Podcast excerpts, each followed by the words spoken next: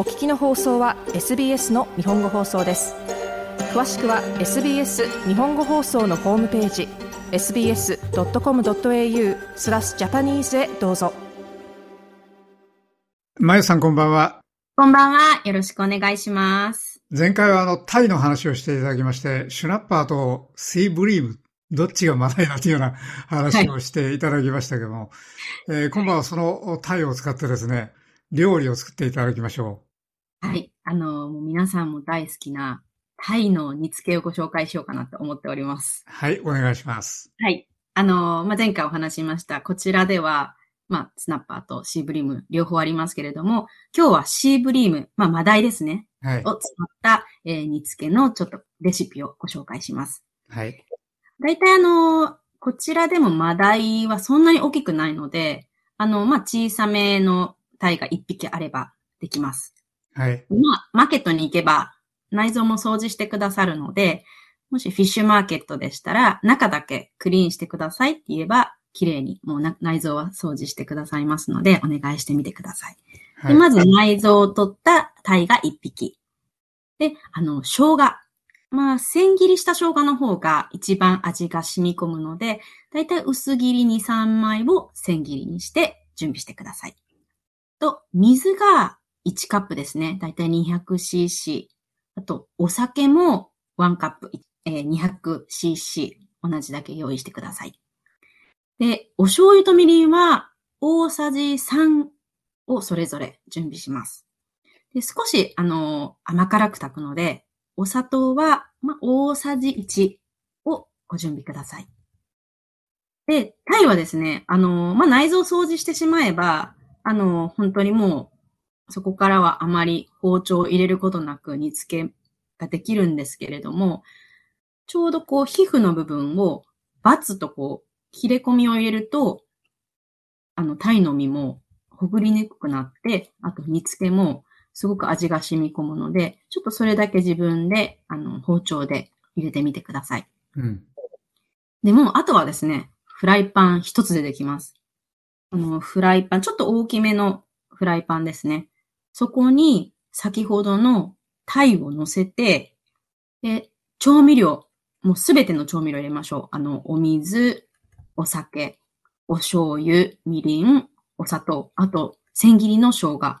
もうすべて全部入れてしまって、で、まあ、落とし蓋があればいいんですけど、なければ、あの、アルミホイルをもう上から被せてあげて、で、蓋は閉めずに強火で最初煮込みます。多分強火にしていくとだんだんこう、タレの部分がこう、わーっとこう吹いてくるので、沸いてきたら、中火にして、あとはもうこれ10分ほど煮込めば出来上がりです。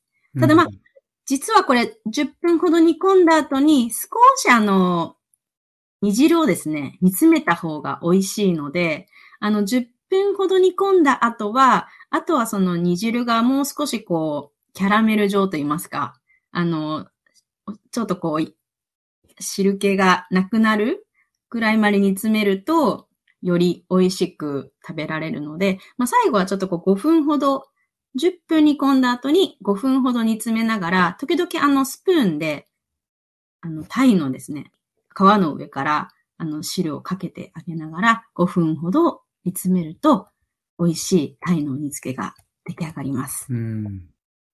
以上です。本当に簡単なので まあ実際にやってみると、その火加減とかなんかもちょっとは難しそうかなとは思いますけどね。まあ、そうですね。最初のちょっと強火をもうすれば、あとは本当沸騰するので、沸騰が見えるので、うん、あとは本当中火で大丈夫です。はい、結構タイってあの身がしっかりしてますし、あの、まあ皮付きその丸々炊いているので、身がほぐれにくいっていうところがあるので、うん、普通に他の白身魚を使うよりは、あの、しっかり身が締まった状態で美味しく食べられるのがタイの煮付けです。はい。あの、お酒のお供にもぜひ。そうですね。さんもぜひ。まあ、あの我が家はタイも煮付けもしますし、えっ、と、他のお魚ももちろんソテーにしたりとか食べるんですけれども、実はまあメルボルンで一番食べたいのはお刺身なんですよね。はい。実はもうお刺身で食べたい魚は、海に釣りに行くということをしておりまして、結構今フィッシングが流行ってるんですよね。そうですね。今それ、そのタイ、えーシティブリームを釣るシーズンじゃないですか釣る人がいっぱい出てますもんね。そうなんです。あの、この近辺だと、まあ、ポートメルボルンですとか、セントキルダうんまあ、ミドルパークあたりピアがあるので、時間帯によっては、たくさん、あの、真っ暗な中、フィッシングして、釣ってらっしゃる方がいらっしゃいます。これ簡単なんですか？釣るのって。あのー餌をつけてパッと釣れる感じですかね？まあ、簡単に言えばそうなんですよね。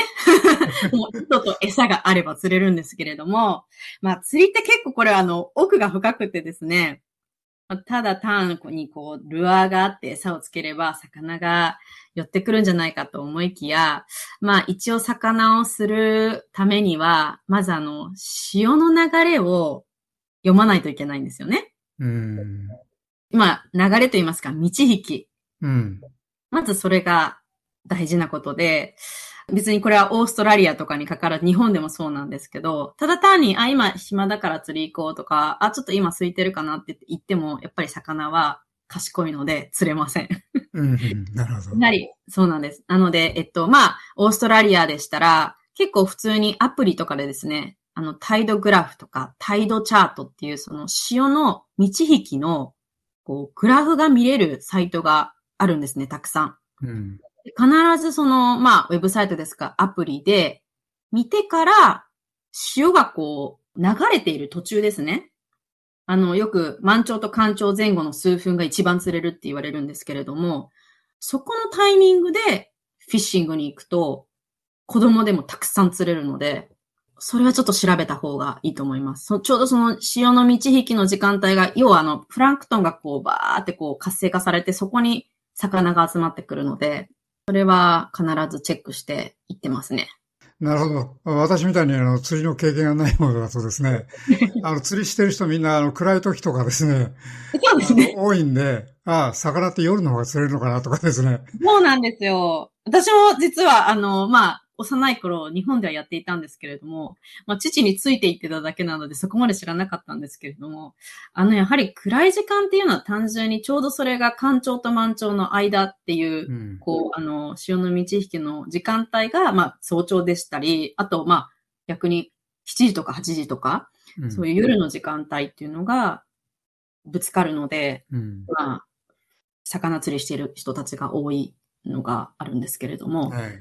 ただ面白いのがですね、餌、餌はやっぱり大事なんですけれども、あの、日本だとオキアミって言って結構皆さん、ちょっとこう小さいエビですね。それを餌にしているんですけれども、こっちみんな見ていたら、チキンなんですよ。鶏肉。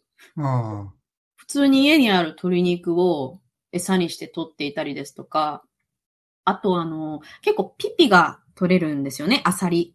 はいはい。はい。そのアサリを逆に最初に取って、それにこう、針を引っ掛けて釣りをしている人たちもいました。うん、なるほど。あの、ミミズなんかちょっと気持ち悪いって人はちょうどいい感じですね。鳥肉だったら OK ですよね。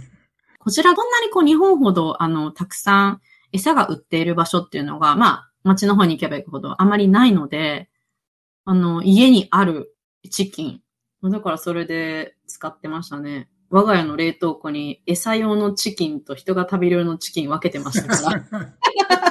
やっぱグレード違うんですね。そうですね。ちょっと、ちょっとあの、餌用は同じチキンでもちょっとあの、あまり手をつけないようにしてました。なので、そそうですね。釣りをするときは、あの、ただ単純に糸垂らすんではなく、まずそれをチェックするのが一番かと思います。はい。えそれで釣りに行って、今はそのタイですけど、タイの他には何か釣れるんでしょうかね？タイの他にですね、フラットヘッドコチなんですよ。ああ、高いやつですね。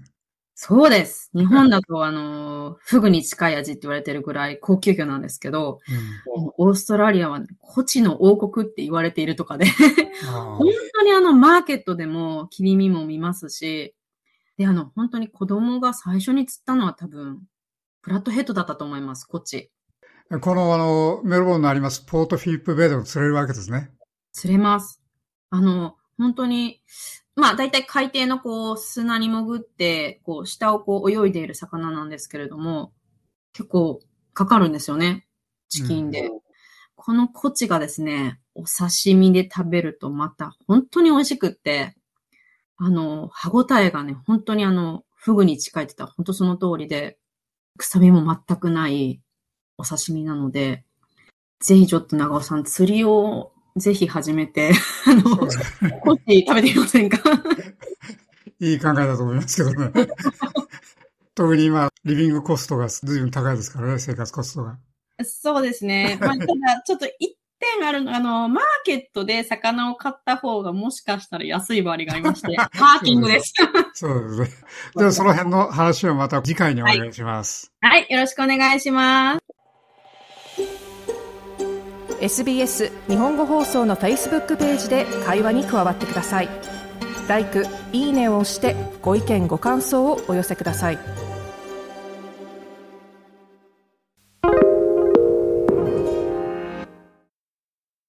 SBS is Australia's most trusted multilingual broadcaster. Our listeners are loyal, highly engaged, and have supported countless local businesses. We offer advertising packages for businesses of all sizes.